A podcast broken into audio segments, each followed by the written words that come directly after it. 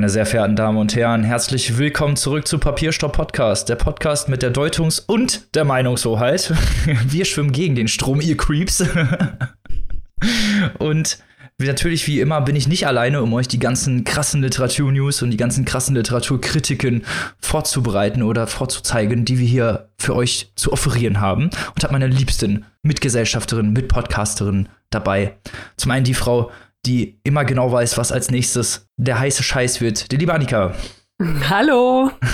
Und die Frau, die auch ihren Finger auf dem Puls der literaturkritischen Zeit hat, die liebe Maike. Hallihallo.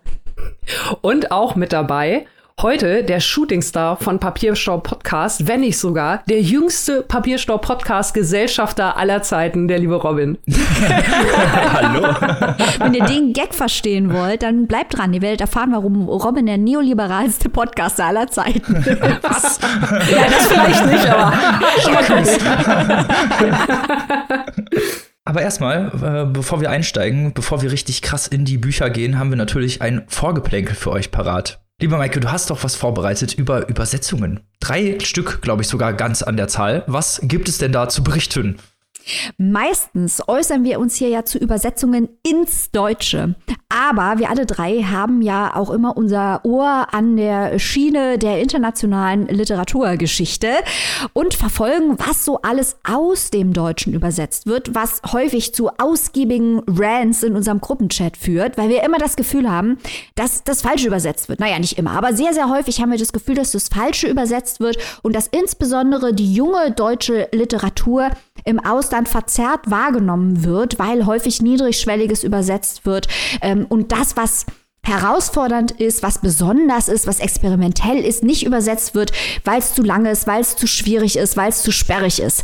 Deswegen möchten wir heute aber mal drei Übersetzungen herausheben, die aus dem Deutschen ins Englische äh, bald erscheinen oder schon erschienen sind, weil wir uns einfach freuen, dass diese Bücher in der englischsprachigen Welt, das ist ja ein riesengroßer Markt, wahrgenommen werden. Das erste Buch ist bereits erhältlich. Übersetzt von Joe Heinrich. Marzahn Mon Amour von Katja Oskamp. Das ist ein ganz wunderbares Buch semi-autobiografisch von Katja Oskamp, die eine Ausbildung zur Fußpflegerin gemacht hat und dann Fußpflegerin in Marzahn wurde und dort über ihre KundInnen schreibt. Wir alle wissen, Marzahn, ein Viertel, das gerne mal verzerrt wahrgenommen wird, die ganze Ästhetik des Buches spielt auch damit, dass Rosa äh, auf dem Plattenbau-Hintergrund spielt an auf äh, Cindy aus Marzahn. Und hier wird ein anderes, ein nuancierteres Marzahn gezeigt. Die Bewohner werden gezeigt, die kleinen Leute. Die Geschichte von Ost und West wird im Kleinen erzählt durch diese KundInnen von Katja Oskamp. Und das können jetzt auch LeserInnen in der englischsprachigen Welt genießen. Das freut uns natürlich, weil hier ein Ausschnitt aus Deutschland gezeigt wird, der sehr realistisch ist, der sehr wichtig ist, der sehr zugänglich möglich ist. Und das ist natürlich super, wenn man das jetzt auf Englisch lesen kann. Zwei andere Bücher werden demnächst erscheinen, für die wir schon seit längerer Zeit die Daumen drücken, eigentlich seit deren Erscheinen, dass sie übersetzt werden, weil wir das Gefühl haben, dass das wichtige junge Literatur aus Deutschland ist, die außerhalb von Deutschland dringend wahrgenommen werden muss. Die Leute sollen wissen, dass es sowas bei uns gibt und das werden sie auch bald. Im Juli diesen Jahres erscheint auf Englisch 1000 Serpentinen Angst von Olivia Wenzel, auf Englisch 1000 Call Sophia. Da freuen wir uns riesig. Wenn ihr mehr dazu wissen wollt, könnt ihr unsere Buchpreisfolge dazu anhören. Da sprechen wir ausführlich über das Buch über eine junge Frau, also auch dieses Buch eigentlich autofiktional über Olivia Wenzel, die äh, als Tochter einer Punkmutter mit einem abwesenden angolanischen Vater in der DDR aufgewachsen ist und später natürlich im wiedervereinigten Deutschland. Sie ist also schwarz, sie ist eine Frau, sie ist ein Ossi, sie ist bisexuell. Mit all diesen Realitäten setzt sie sich auf ganz hervorragend poetische Weise in Tausend Serpentin Angst auseinander, bald der englischsprachigen Welt zugänglich. Wir wollen Übersetzungspreise sehen für Thousand Coils of Fear von Olivia Wenzel. Dann noch ganz wichtig. Ein letztes Buch, das schon auf Goodreads breit rezipiert worden ist von der nicht englischsprachigen Welt, einfach über die Rezensionen, die es dort gibt, äh, wo ich häufig über Goodreads darauf angesprochen worden bin, äh, dass Leute aus anderen Ländern sich dafür interessieren, weil das Thema so aktuell ist und weil auch die deutsche Perspektive interessiert. Es geht selbstverständlich um Identity von Mitu Sanyal. Das wird im Juni auf Englisch erscheinen. Auch dieses Buch könnt ihr in unseren äh, Buchpreisbesprechungen aus dem betreffenden Jahr das war 2021 auf der Shortlist. Nachhören könnt ihr drüber nachhören, was es bedeutet, transracial zu sein oder eben auch nicht ein lustiges Buch, ein schlaues Buch, ein wissenschaftliches Buch, ein unterhaltendes Buch. Hat uns gut gefallen. Mitu Sanyal, liebe englischsprachige Welt, die ihr sicher alle Papiershop-Podcasts hört, äh, zieht euch das doch bitte rein. So viel aus dem Bereich Good News aus der Welt der Übersetzungen.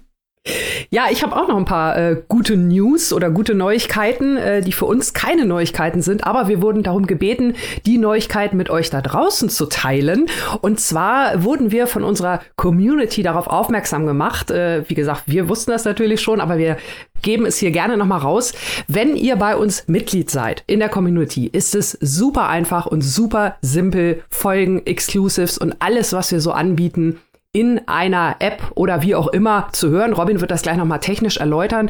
Wir hatten nämlich ähm, da ein Feedback bekommen, äh, dass vielleicht viele gar nicht so richtig wissen, wie das funktioniert mit der Technik. Wenn man sich da bei Steady anmeldet, brauche ich da vielleicht noch einen eigenen Account? Brauche ich da irgendein Programm? Wie kriege ich die Exclusives? Wie kann ich die hören? Und ähm, nachdem diese Menschen der Community beigetreten sind, haben sie halt festgestellt, das funktioniert ja. Also das ist ja quasi wie Selbstbedienung oder man wird bedient. Und das wollen wir hier gerne nochmal erläutern. Und da gebe ich mal direkt an Robin, der das jetzt nochmal technisch erklärt. Vielen lieben Dank für, das, für die Mikrofonübergabe. Ich als kleiner Technik-Spezi erkläre das hier natürlich nochmal super gerne für alle nochmal genau, wie das funktioniert. Also wenn ihr Teil unserer Steady-Community werdet, ab ein, äh, eine Flasche Pommes, also ab der zweiten Stufe, könnt ihr alle Exclusives hören. An, alle Folgen gehen natürlich auch so, aber wenn ihr die Exclusive zusätzlich mit den Folgen zusammenhören könnt, geht das ganz, ganz einfach. Ihr bekommt dann einen ganz speziellen Podcast-Link, einen ganz speziellen RSS-Feed-Link, den ihr einfach in eure Podcast Podcatcher-App einfügen könnt. Das sind diese Apps, ja, wo man Podcasts hören kann. Man kann da normalerweise auch einfach einen RSS-Link hinzufügen und diesen Link könnt ihr da einfügen und dann könnt ihr alle Exclusives, die wir jeweils produziert haben und eben auch alle unsere Folgen, die wir ab, ab Juli produziert haben, dort anhören und habt direkt alles in einem. Also das Gesamtpaket für alle Steady-Community-Mitglieder ist da zusammengefasst und ihr braucht dann nicht wechseln, ihr braucht dann nicht auf einen anderen Podcatcher oder irgendwie nach Spotify oder so. Das braucht ihr dann alles nicht mehr, sondern das ist dann alles einmal in diesem RSS-Feed-Link mit drin. Das heißt, ihr kriegt direkt den ganzen exklusiven Content, als auch unsere regulären Folgen sofort auf euer Handy. Könnt ihr online, offline, überall hören, wo ihr das möchtet. Auf der Parkbank, im Zug, da, wo ihr am liebsten Papierstopp-Podcast genießt. Und dafür braucht man dann eben auch kein Internet mehr, wenn man die Folgen vorher runtergeladen hat. Und ich glaube, dieser Service am Kunden, den wollten wir euch natürlich nicht vorenthalten. genau, Service wird bei uns natürlich ganz, ganz groß geschrieben. Und ähm, ja, da schließt sich dann der Kreis, weil damit wir diesen tollen Service bieten können, sind wir nämlich genau auf eure Unterstützung angewiesen. Also schaut gerne mal vorbei auf unserer Steady-Seite. Den Link äh, findet ihr auf unserer Homepage, in unserer Bio auf Instagram. Oder, Maike, oder ihr geht einfach auf Google und gebt da ein Papierstau und Steady. S-T-E-A-D-Y. Ich hätte niemals uh. damit anfangen dürfen. ähm, und da findet ihr uns sofort und könnt unserer wunderbaren Community beitreten. Könnt äh, diese ProduzentInnen dieser Sendung, die ihr gerade hört, werden, könnt was machen für unabhängigen Literaturjournalismus, könnt Exclusives hören, könnt unserem Buchclub beitreten, könnt unserem Stammtisch beitreten, könnt Vorschläge machen für Exclusives, die wir euch dann produzieren. Und wir sind euch in ewiger Dankbarkeit verpflichtet. Deswegen gibt es auch heute wieder zwei Shoutouts an zwei gute Menschen aus unserer Community. Zum einen geht ein dickes Dankeschön an Vanessa und dann noch ein zweites dickes Dankeschön an Karina. Uhu. Große Herzchen an euch. Wenn ihr dabei sein wollt, äh, schaut auf die Seite. Ihr könnt euch aus verschiedenen Paketen das für euch passende aussuchen. Ihr könnt eine Jahresmitgliedschaft abschließen dann habt ihr natürlich überhaupt keine Probleme mehr, dann geht das alles ganz automatisch. Aber wenn ihr erstmal nur gucken wollt, was wir hier so anbieten, ist es natürlich vom gleichen Niveau her und von gleichbleibend hoher Qualität, wie ihr das von uns gewohnt seid, könnt ihr natürlich auch erstmal einen Monat abschließen oder mehrere, wie ihr wollt. Ähm, also schaut vorbei, wir freuen uns auf euch. So sieht's aus. Und falls ihr euch jetzt denkt, was machen die eigentlich mit der ganzen Kohle? Wir benutzen das nicht, um uns irgendwelche Schlösser zu kaufen oder neue krasse Deckenarrangements oder Teppiche. Nein, wir stecken unsere ganzen finanziellen Einnahmen direkt wieder in den Podcast, um noch besser zu werden, um euch noch bessere Reportagen und geileren Content bieten zu können. Also ihr habt auf jeden Fall volle Kanne was davon. So sieht's aus. Genau, und damit kommen wir zum ersten Roman dieser Folge. Ich bin jetzt schon mal sehr gespannt, denn der angesprochene Neoliberalismus geht jetzt hier volle Kanne los. Aber ob das Ganze so politisch ist, wie man da vielleicht denkt, das stelle ich hier jetzt mal in Frage und äh, gib mal ab an die liebe Annika. Erzähl uns doch mal mehr was du so ja. mitgebracht hast. Ich habe mitgebracht ähm, den Roman von einem Menschen, der sich zwar schon seit sehr langer Zeit in der Medienwelt bewegt und auch schon Bücher veröffentlicht hat, aber eben noch keinen Roman. Also jetzt sein Start in die Welt der Romanciers. Jakob Augstein hat einen Roman geschrieben mit dem Titel Strömung und über den werden wir jetzt sprechen. Ähm, und wenn ihr euch jetzt fragt, Neoliberalismus, Jakob Augstein, äh, passt das irgendwie zusammen? Der ist doch eher so linksliberal und so. Es handelt sich hier natürlich um die Figur, die in diesem Buch die Hauptrolle spielt. Das ist Franz Xaver Messlinger. Also er ist der Protagonist hier in diesem Roman ein mittelalter Mann, kann man sagen, und einstiger Shootingstar seiner Partei und da schließt sich jetzt wieder der neoliberale Kreis. Die Partei, die hier in diesem ganzen Roman zwar nicht namentlich genannt wird, die aber unschwer zu identifizieren ist, ob äh, von den Inhalten her oder nach dem Ausschlussprinzip, weil alle anderen Parteien genannt werden, das ist natürlich die FDP. Also Franz Xaver Misslinger ein Shootingstar der FDP, der es schon relativ weit gebracht hat, aber in der ja, in der Situation, in der der Roman einsetzt, an einem Wendepunkt seines Lebens steht. Also er möchte jetzt endlich ganz nach oben, er möchte es schaffen, er möchte nicht nur der jüngste Generalsekretär sein, sondern er will ganz vorne angreifen an der Partei, er will sie übernehmen, er hat große Pläne nach der Wahl 2016, Vizekanzler, Außenminister, was ist möglich, sky's the limit. Und Franz Xaver Misslinger möchte gerne überall mitspielen. Ähm, er hat so ein paar Probleme allerdings, mit denen er zu kämpfen hat. Zum einen ja, hat er jetzt so das Alter erreicht, äh, wo es sich jetzt dann auch mal entscheiden muss. Also er bereitet sich auf diese große Rede vor, die sein weiteres Schicksal entscheiden soll und hat aber gleichzeitig, äh, ja, verliert er im Privaten so ein bisschen den Rückhalt. Seine Frau hat sich gerade so von ihm getrennt. Da ist die, äh, da ist es so ein bisschen uneins, wie es weitergeht. Seine Tochter, 16 Jahre alt, die hat sich auch so ein bisschen von ihm entfremdet, droht vielleicht sogar eine Linke zu werden, um Gottes Gottes Willen. Und ähm, ai, ai, ai. um das alles so ein bisschen unter einen Hut zu kriegen und vor allem um die Ruhe zu finden, seine wichtige Rede schreiben zu können, schnappt er sich seine Tochter und begibt sich mit ihr in die USA. Für ihn das Land der unbegrenzten Möglichkeiten, für ihn nach wie vor der große Traum von Freiheit, von alles ist möglich, von dem großen Traum. Und er hofft also nun, dass äh, diese Reise ihn nochmal zum einen beflügelt, damit er diese tolle Rede da schreiben kann. Er hofft, dass sie ihn näher mit seiner Tochter zusammenbringt. Äh, aber was soll man sagen? Äh, diese Hoffnungen werden alle nicht erfüllt, weil ich habe schon gesagt, 2016 ähm, hat ja auch in den USA eine Wahl stattgefunden. Wir erinnern uns vielleicht alle damals, ach, was waren das noch für Zeiten?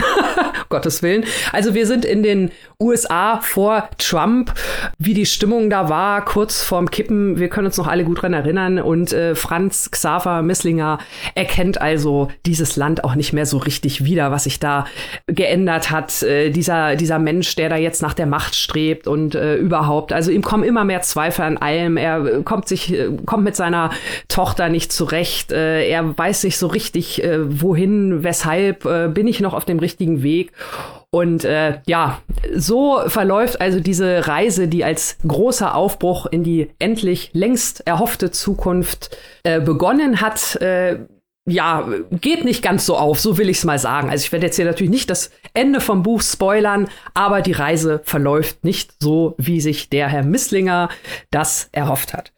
Das heißt, wir haben es hier also mit einem Buch zu tun und äh, so hatte ich es mir auch vorgestellt, so war es auch angekündigt. Ähm, in dem es um einen Mann geht, äh, ja, der merkt, dass das Leben, was, was er gedacht hat oder, oder so wie er es sich vorstellt, die Welt, so wie er sie haben möchte, dass die halt nicht mehr existiert oder sich zumindest so wandelt und er mit diesem Wandel nicht mehr hinterherkommt. Ich fand die, die Ausgangssituation fand ich sehr, sehr interessant. Ich fand auch die Vater-Tochter-Konstellation sehr, sehr interessant. Und ich fand natürlich auch sehr, sehr interessant, dass Jakob Ausstein jetzt mal einen Roman geschrieben hat. Das waren die Gründe, weshalb es dieses Buch ja bei uns in, ähm, ins Programm geschafft hat. Und äh, muss allerdings sagen, äh, ich fange mal so an, dass ich mir doch schon äh, sehr viel mehr davon erhofft habe. Also das Buch hat, äh, ich habe vorhin schon gesagt, die, die FDP ist die Partei, um die es hier geht. Jetzt weiß man natürlich, äh, Jakob Augstein selbst, ähm, hatte ich vorhin schon gesagt, ist ja doch auch gerade mit seiner Wochenzeitung Freitag eher linksliberal. Sein Vater, also ja, nicht biologischer Vater, der ist ja Martin Walser, aber der Mann, den er bis zu seinem Tod als seinen Vater angesehen, angenommen hat. Er hat ja erst nach Rudolf Augsteins Tod erfahren, dass der nicht sein biologischer Vater war. Aber Rudolf Augstein, Gründer des Spiegels, äh, auch ein wichtiger Mann, ein wichtiger Medienmann, war auch eine Zeit lang für die FDP sogar am Bundestag, hat diese Partei dann also auch verlassen. Von daher möglich, dass äh, Augstein das so ein bisschen aufarbeiten so, wollte, möglich aber auch, dass er insgesamt äh, der FDP so ein bisschen Spiegel vorhalten wollte, weil natürlich das, was Franz Xaver Misslinger erlebt, dann übertragenermaßen natürlich auch für die gesamte Partei gelten könnte, so nach dem Motto, hier Leute, die Erde hat sich weitergedreht und ihr habt es nicht. Jetzt ist es halt auch so, dass äh, Franz Xaver Misslinger an ja, es ist jetzt kein direkter Schlüsselroman, also man kann jetzt nicht sagen, alle Figuren sind eins zu eins übertragbar, aber es ist natürlich vom Konstrukt her schon der junge Shootingstar der FDP, da kann man vielleicht noch ein paar Jahre vorher an Guido Westerwelle denken, da kann man aber natürlich auch ganz aktuell, und es kommt ja auch vom Alter so in etwa hin, an Christian Lindner denken. Wir haben viele, viele Hinweise dort. Das geht bei der Sprache an, äh, geht bei der Sprache los. Also gleich schon im ersten Kapitel äh, wird der Misslinger mit Krisen sind dornige Chancen zitiert. Wir erinnern uns alle an dieses Zitat des noch sehr, sehr jungen Christian Lindner, ähm, der das schon als Schüler von sich gegeben hat. Oder auch aktuellere Zitate. Denken wir an die Wahl vor fünf Jahren, als es um das richtig oder falsche Regieren ging. Hier bei Misslinger ist es äh, die Frage, es ist besser nicht zu tun, als das Falsche zu tun. Also wir haben hier diese ganze, es geht alles sehr, sehr in die, in diese Christian Lindner Richtung, auch die ganze Biografie. Ähm, er ist der Shootingstar, er ist schnell aufgestiegen innerhalb der Partei. Also da sind viele, viele Parallelen, auch die anderen Figuren, die da so ein bisschen die Rolle spielen, die alte graue Eminenz, Walter, Scheel oder auch Genscher, also das geht ja auch so ein bisschen in die Richtung. Ja, und dann äh, sieht man das alles und liest man das alles und dann fragt man sich, äh, ja, aber was, was soll das Ganze denn jetzt? Oder was, was ist denn? Maike lacht schon. Ich wetze schon das Messer. was, was will uns äh, dieses Buch denn sagen? Also ich hatte schon gesagt, man kann natürlich sagen, äh, die FDP oder ihre Gedanken sind von gestern oder vorvorgestern. Und äh, wie gehen die Menschen jetzt damit um? Also Misslinger geht damit um, dass er es einfach nicht gelten lässt, dass sie Welt sich weiter gedreht hat. Er ist also wirklich sehr, sehr an seiner Vergangenheit ähm, gefangen. Das sieht man immer, wenn er mit seiner Tochter spricht, äh, die durchaus da schon äh, trotz ihrer noch relativ jungen Jahre, 16, aber sehen wir ja auch bei Fridays for Future oder so, sich viel mit Themen auseinandersetzt, die ihr Vater einfach ausblendet oder die es äh, für ihn nicht gibt.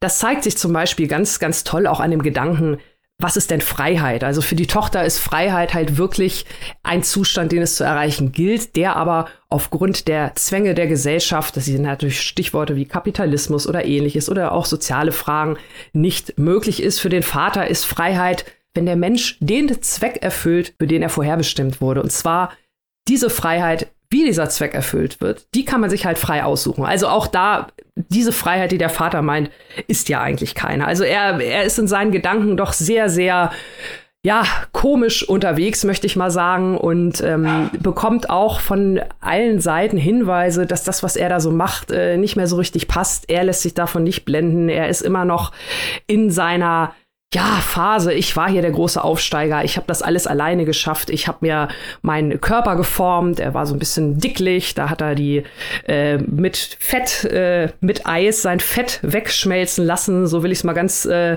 vorsichtig erklären. Und er ist der Meinung, dass ihn dieser Schwung weiterträgt, merkt aber nicht, dass seine Zeit abgefahren ist. Ich habe anfangs gedacht, es sei wirklich eine sehr, sehr überspitzte Satire. Ich habe ja schon gesagt, dass hier an der einen oder anderen Stelle halt Zitate vorkommen, die an äh, Christian Lindner erinnern und auch an andere äh, ähnliche Politiker. Ich habe wirklich am Anfang so bei 20 Prozent habe ich angefangen, erstmal so alle Zitate zu googeln, weil ich habe am Anfang gedacht, dass alle Zitate komplett aus irgendwelchen Reden oder Interviews übernommen wurde. Ich dachte, das wäre das wäre der Kniff. definitiv so. Ja, ja, und ich wollte schon meinen Hut ziehen, weil ich meine, das wäre natürlich eine technische Meisterleistung, das erstmal alles rauszurecherchieren. Es ist aber nicht so der Fall. Äh, und dann bleiben tatsächlich ist es natürlich einfach, so diese Klischees zu bedienen. Ne? Aber es sind wirklich seitenweise Sätze, die sich lesen, als hätte jemand eine Schachtel Glückskekse in die Luft geworfen und dann einfach aneinander gelegt. Also es sind wirklich äh, diese Zitate, andere denken Alternativen, ich in Chancen, Sachfragen sind Loyalitätsfragen, was ich vorhin schon gesagt habe, Krisen sind dornige Chancen und seitenweise wird da also in, in diesem ja, äh, in diesen wirklich klischeehaftigen Allgemeinplätzen, Glücksklicks, Sprüchmotiven geredet. Was man am Anfang vielleicht für eine interessante Satire hält, wird sehr, sehr schnell ermüdend, weil halt auch überhaupt kein kein Wachstum irgendwie stattfindet, also irgendwie keine Richtung. Also der Charakter des Misslingers also er stellt sich immer vor, bei mir hört das Scheitern mit dem Namen auf. Das ist so sein äh, kleiner Super-Gag, den er halt von Anfang an ähm, immer benutzt hat und jetzt auch immer noch 20 Jahre später.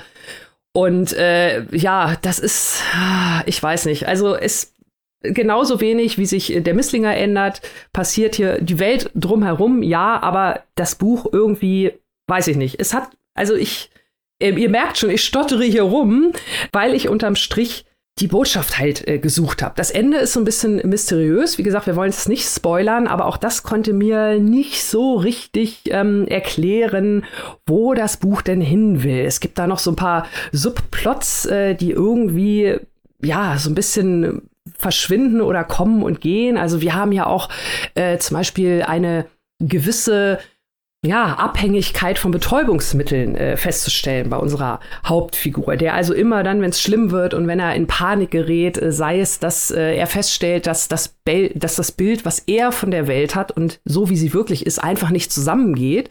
Und diesen äh, Konflikt löst er halt durch die Einnahme von äh, gewissen Tabletten, die er auch von seinen Mentoren sozusagen bekommen hat, also die anscheinend bei diesem politischen Weg irgendwie dazugehören ja, da hätte ich, da hätte ich gerne noch mehr mitgearbeitet. Also ich fand einige interessante Dinge, die dann aber leider untergegangen sind. Und ähm, unterm Strich, äh, dadurch, dass ich halt immer auf der Suche war nach der Botschaft, habe ich andere Sachen gefunden, die mich dann äh, einfach auch so ein bisschen genervt haben. Das äh, tut mir wirklich alles leid, weil ich große Hoffnung in dieses Buch hatte. Und ihr wisst ja, wenn man dann enttäuscht wird, dann ist es immer noch umso schlimmer, als wenn man mit weniger Erwartung rangeht. Ähm, aber es sind so Sache, so Sachen, wo ich auch gedacht habe, hm, nee, das brauche ich jetzt nicht unbedingt als Erklärung. Also nur mal ein Beispiel. Misslingers Frau heißt Selma und seine Tochter heißt Louise. Ja, das lese ich dann irgendwie gleich auf Seite 2 und 3 und denke, aha. Und dann, und dann, ja, Moment, Moment, ja, aber jetzt pass auf, dann denke ich schon so, ja, okay, gut, geschenkt. Aber dann bei 50 Prozent, genau bei der Hälfte des Buches, wird dann dieser Witz auch noch erklärt.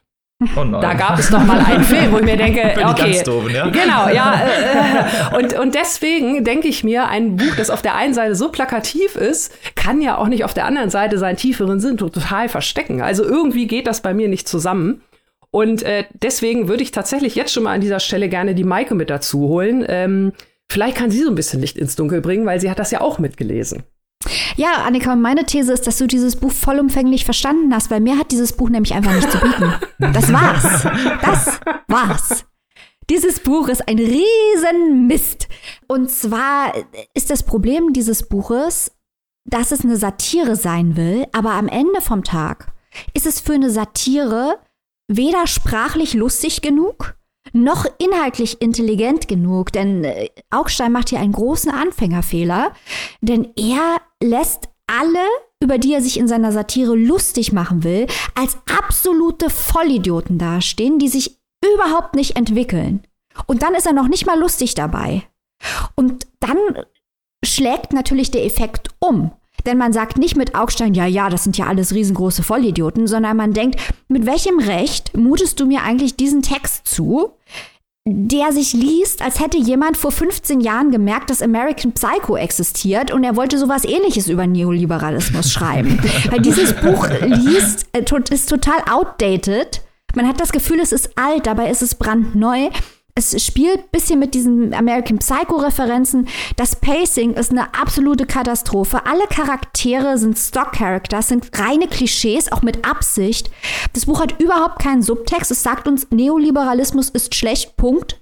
Ähm, es hat keine Nuancen, es hat keine Zweideutigkeiten. Die Metaphern sind unglaublich ungeschickt. Also die meisten Metaphern, die vorkommen, haben mit Gewalt gegen Tieren zu tun. Unheimlich viel Gewalt gegen Tiere als Metapher. Kann man machen, muss man aber nicht. Dann kommen da noch ein paar literarische und Musikreferenzen rein, die aber auch irgendwie nicht helfen. Und das Ganze funktioniert einfach hinten und vorne nicht. Es ist vom diskursiven Niveau nicht genug und es ist auch ästhetisch, wie du jetzt schon ausführlich dargelegt hast, Annika, nicht genug. Und versteht mich nicht falsch, es ist nicht so, dass ich nicht denke, dass die Leute, um die es hier geht, dass es an denen nichts zu kritisieren gäbe. An denen kann man total viel kritisieren, aber doch bitte nicht auf diesem Niveau. Und ich denke auch, genau wie du sagst, Annika, ich habe viele Zitate entdeckt, ist auch quasi ein, ein ganzer Dialog über mehrere Seiten, äh, besteht aus einem berühmten Wolfgang Kubicki-Interview. Das ist ja gut und schön, aber ein Interview als Dialog aufzuschreiben, das ist keine Charakterisierung einer literarischen Figur, das reicht nicht aus. Das ist derartig plakativ und niedrigschwellig. Ähm, das ist, also ich habe mich wirklich sehr, sehr geärgert, weil das Ganze liest sich wie so ein Eitelkeitsprojekt. Jakob Outstein schreibt jetzt einen Roman. Ich habe auch mehr davon erwartet, wenn auch nicht so viel wie du, Annika. Ähm, aber äh, das liest sich wirklich wie eine absolut arrogante Darstellung äh, von äh, Politikern, die auch, sowas gefällt mir auch deswegen nicht, weil ich denke, wenn wir über Politik so sprechen, wenn wir so tun, als wären all diese Menschen eindimensionale Vollhongs, dann reden wir uns auch die Politik schlecht. Damit will ich nicht sagen, dass alles an Politik toll ist, das ist ganz bestimmt nicht so. Aber sich einfach nur hinzustellen und zu sagen, ja, ja, das sind alles Deppen, das ist mir zu wenig. Da möchte ich aber auch ein bisschen mehr Komplexität haben, da möchte ich ein paar Argumente haben. Oder wenn es plakativ und satirisch sein soll, dann soll es doch wenigstens lustig sein. Beides kann es nicht erreichen dieses Buch finde ich, und das kommt hier im Podcast selten vor, äh, komplett, ich finde das Buch ist komplett gescheitert. Sorry. ja, das ist aber doch auch mal eine Kernaussage. ja, zumal wir ja tatsächlich, äh, oder wir haben ja die gleichen Kritikpunkte. Also ich finde ja. das, äh, find das gut, dass du das mit der Zeit nochmal erwähnt hast. Ähm, also mit der zeitlichen äh, Dimension hier. Es spielt ja größtenteils halt im Jahr 2016. Natürlich gibt's auch immer Rückblenden. Ne? Wie hat das mhm. alles angefangen mit ihm und auch äh, damals, wie war das Verhältnis zu seiner Frau und zu seiner Tochter und hier und da und dort. Das haben wir alles, aber der Hauptplot spielt halt im Jahr 2016 und ähm, da finde ich, bestimme ich mit dir überein, das ist dann halt auch irgendwie zu leicht so ein bisschen. Ne? Also wenn ja. das jetzt äh, zehn Jahre vorher gespielt hätte oder 20 meinetwegen, du hast es ja auch gesagt, es gibt ganz viele musikalische Hinweise, es gibt Zitate und so weiter. Das ist alles Musik aus den 90ern. Ne? Also hier mhm. wird wirklich nur alter Kram aufgewühlt von Freed from Desire bis äh, Circle of Life. Äh, also äh, auch da, ne, das ist ja auch alles schön und gut, aber warum verortet ist man da nicht in der Zeit? Wenn das jetzt der gleiche Typ in den 90ern und wenn der dann äh, vielleicht mit so einer wie auch immer Vision äh, gesegnet wäre oder oder irgendwie auf Leute treffen würde, die sagen, nee, du, das ist der falsche Weg. Keine Ahnung, hätte man viel machen können.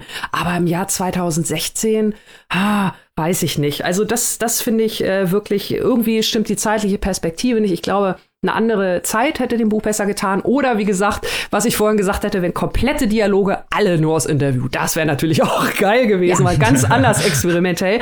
Aber so, die Mischung geht irgendwie nicht auf. Nee. Zumal er ja eigentlich über was Interessantes schreiben könnte, nämlich das Gewinnstreben, das ja inhärent ist in kapitalistischen Gesellschaften und wie sich das mit Zielen jüngerer Generationen, Stichwort Klimawandel, Stichwort soziale Gerechtigkeit, verträgt? Hm. Ähm, das ist eine super interessante Frage, weil häufig in den Diskursen vernachlässigt wird, äh, wie viel Gutes auch Unternehmer zum Beispiel erreichen können oder dass wir die Wirtschaft ja brauchen, damit Leute Arbeitsplätze haben und all diese Dinge, was aber nicht heißt, dass deswegen der Klimawandel unwichtig ist oder die soziale Gerechtigkeit unwichtig ist. Es geht ja darum, diese Dinge zu verhandeln, in Einklang zu bringen, das ist ja eigentlich die Aufgabe von Politik. Und vielleicht auch darauf hinzuweisen, dass manche Dinge, die man in den 90ern gemacht hat, dass das heute indiskutabel ist, weil das ist ja einfach so. Hm. Aber das wird diese, diese neuralgischen Punkte, wo es auch wirklich hart ist. Machen wir die Stahlindustrie zu, weil sie schlecht für den Klimawandel ist? Was machen wir mit den Leuten, die ihre Jobs verlieren und so? Das sind ja eigentlich die neuralgischen Punkte. Da geht der gar nicht hin. Er bleibt komplett im Plakativen und das ist mir zu einfach. Das ist mir zu einfach, sich hinzustellen, also sich über das alles nur lustig zu machen und in die Extreme zu gehen. Hm. Schwierig. Ja, und, und wie weit die Extreme gehen, ähm, das kann man, da ist dann natürlich äh, der 2016er, das 2016er Setting äh, in Bezug auf Trump da passt es äh, in, an der Stelle, wenn man sagen will, wie weit die Extreme gehen, weil natürlich äh, die Tochter sagt zu ihm, ich lese mal hier kurz einen Satz vor, du willst einfach nicht, dass so einer, also Trump, Chef von Amerika wird, vom Westen, keine Ahnung vom allen, was dir wichtig ist, aber er wird es, weil alles, was dir wichtig ist, ist im Arsch. Und äh, ja. weiter hinten im Buch, also es geht immer wieder, ne, lieber Freund, die Barbaren sind wir. Und äh, er wird dann auch irgendwann von seinen eigenen Parteikollegen darauf angesprochen, Sie reden ein bisschen wie unser Republik republikanischer Kandidat, das ist Ihnen schon klar. Also das ist das Extrem, dass äh, Misslinger mhm. diese Person oder diese Partei äh, quasi äh, Trump 2.0 äh, irgendwie in die Richtung geht. Das ist, das ist die Botschaft, die da unten stehen bleibt. Und äh, ja, das reicht mir irgendwie auch nicht nee. so richtig. Zumal es sich ja vielleicht auch schon fast wieder überholt hat. Ich meine, mittlerweile ist die FDP in der Regierung und äh, verlässt da ja auch schon das eine oder andere Ideal. Keine Ahnung, was da noch passiert. Ja, ich, aber auch, ich glaube, auch diese Aktualität kann das Buch nicht retten äh, ja, und halt die fragliche Aktualität und ja. da kommen viele komplexe Fragen hinzu. Mir reicht, also wenn man das in diese Extreme spielen will, dann muss es halt sehr, sehr viel lustiger sein. Mhm. Ähm, um mal was Gutes über dieses Buch zu sagen. Die große Leistung dieses Buches ist es, herauszustellen, wie genial Timon Kalkaleiter ist. Das ist die große Leistung dieses Buches. Denn da braucht es aber kein Buch für. das ist richtig. Das ist, ich will das jetzt auch schönreden, dieses Buch. Dieses Buch macht Werbung für Timon Kalkaleiter, denn der hat ja auch einen Schelmenroman geschrieben, einen satirischen Schelmenroman mit die Geschichte eines einfachen Mannes, wo es auch dass man auch politisch lesen kann. Da geht es ja schon los mit jemandem, der ein Helmut Kohl-Poster in seinem äh, Zimmer hängen hat. Wie das nicht normal? Robin, versuch nicht zu verschleiern, dass du zwei Helmut Kohl-Poster in deinem Zimmer hängen hast. Ähm, äh, aber dieses Buch zeigt halt, wie du eine elegante, also jetzt der Kaleiter, wie du eine elegante Satire schreib, äh, schreibst, die halt wirklich auf Messers Schneide balanciert, die halt wirklich Nuancen hat, die Ambiguitäten hat, die den Zeitgeist aufgreift. Das, wie die Annika schon ausgeführt ausgeführt hat, schafft dieses Buch gar nicht. Und das gleichzeitig aber nicht simplistisch ist. Und äh, äh, dieses Buch, also ich, ich weiß nicht, ob für die Aussage Neoliberalismus finde ich nicht gut, Punkt, dieser Roman von Jakob Augstein notwendig gewesen wäre. Und wie gesagt, es ist nicht so, dass hinter dieser Oberfläche nicht Fragen wären, brennende, wichtige Fragen, kontroverse Fragen, die man kontrovers diskutieren kann. Der Augstein macht es nur einfach nicht. Ja, ja. Klingt total schade, sag ich ganz ehrlich. Also ich hatte mich auch gefreut, da hieß es schon Satire und äh, auch in die Richtung Augstein. So Politik kann ja auch immer ja, sind ein sehr brisantes Thema, nenne ich es einfach mal, wo man viel eigentlich auch mit satirischen Elementen arbeiten kann. Aber wie ihr jetzt beide ausgeführt habt, klingt es halt auch wirklich sehr plakativ und nicht wirklich nuanciert, weil Satire lebt ja von ihren Nuancen. Und wenn man einfach nur sagt, okay, alle sind blöd, dann ist das keine Satire, Außer sondern mir. einfach nur peinlich. ja, nein, wir sind Literaturkritiker, das ist was anderes. nee, ich weiß, es ist, es ist die Haltung quasi von Augstein, die, die mich sehr gestört hat nach kurzer Zeit, dass ich den Eindruck hatte, er sagt, die sind alle blöd, aber ich, ich bin super schlau. Und das ist halt ah, einfach okay. sehr, sehr unsympathisch. Ich weiß nicht, ob das bei dir auch so rüberkam, Annika. nee, nee, das, das kam bei mir nicht so rüber. Also ich habe mich äh, tatsächlich wirklich nur über das Buch äh, oder an anderen Stellen geärgert. Selma und Luis hatte ich gerade schon gesehen. An einer anderen äh, Stelle habe ich gelernt, dass äh, Boston an der Westküste der USA liegt. Das hat mich auch sehr verwirrt. Und ähm, die, die einzige Stelle, wo ich mir gedacht habe, ah, jetzt blitzt vielleicht ein bisschen äh, Satire durch, äh, aber dann auch richtig, richtig bitterböse, wirklich böse, und das hätte es gerne noch ein bisschen mehr sein können, ist, äh, wenn Messlinger sagt, Selbstmord ist auch nicht gut für die Partei. Das ist das natürlich ist vor dem Hintergrund der FDP-Geschichte, Stichwort äh, Jürgen Möllemann für die jüngeren Menschen, äh, googelt den mal. Ähm, das ist natürlich richtig, richtig böse, äh, zumal auch nicht klar ist, ob es, ob der Typ es als Scherz meint oder nicht und auch seine Parteikollegen, äh, nein, natürlich ist ein Selbstmord keine gute Politik. Ähm, das war so der Moment, wo ich gedacht habe, ja, davon, davon gerne mehr, aber ja, Wobei man darüber äh, diskutieren kann, wie geschmacklos das ist. Ja, ja, ich sage, das ist schon wirklich, dazu, ne? ja, keine Frage, das ist wirklich schon richtig bitterböse, aber das hätte natürlich zu dieser Figur gepasst. Das stimmt. Diese Figur ne? ist ja also, auch geschmacklos, das stimmt. Eben, eben, eben. Klingt aber auch nicht wirklich nach einem satirischen Mittel, muss man sagen. Wir mögen auch unsere Satire mit Geschmack. genau. Wir wollen in allen Sachen Nuancen haben, sogar in den ganz bösen. so, und damit würde ich jetzt gerne mal fragen, wo und für wie viel kann man sich das denn erwerben, falls man das denn tun möchte nach eurer Besprechung? Ja, falls ihr euch ein eigenes Bild machen möchtet, könnt ihr das tun. Und zwar Jakob Augstein Strömung ist erschienen im Aufbauverlag, kostet im Hardcover 22 Euro und in der keimfreien E-Book-Version 16,99. Damit geht's auch schon weiter. Und jetzt wird's richtig creepy. jetzt willkommen zu digitalen Welten. Philipp Winkler und Maike, die das jetzt vorstellt. Robin, der Überleitungsking, hat wieder zugeschlagen.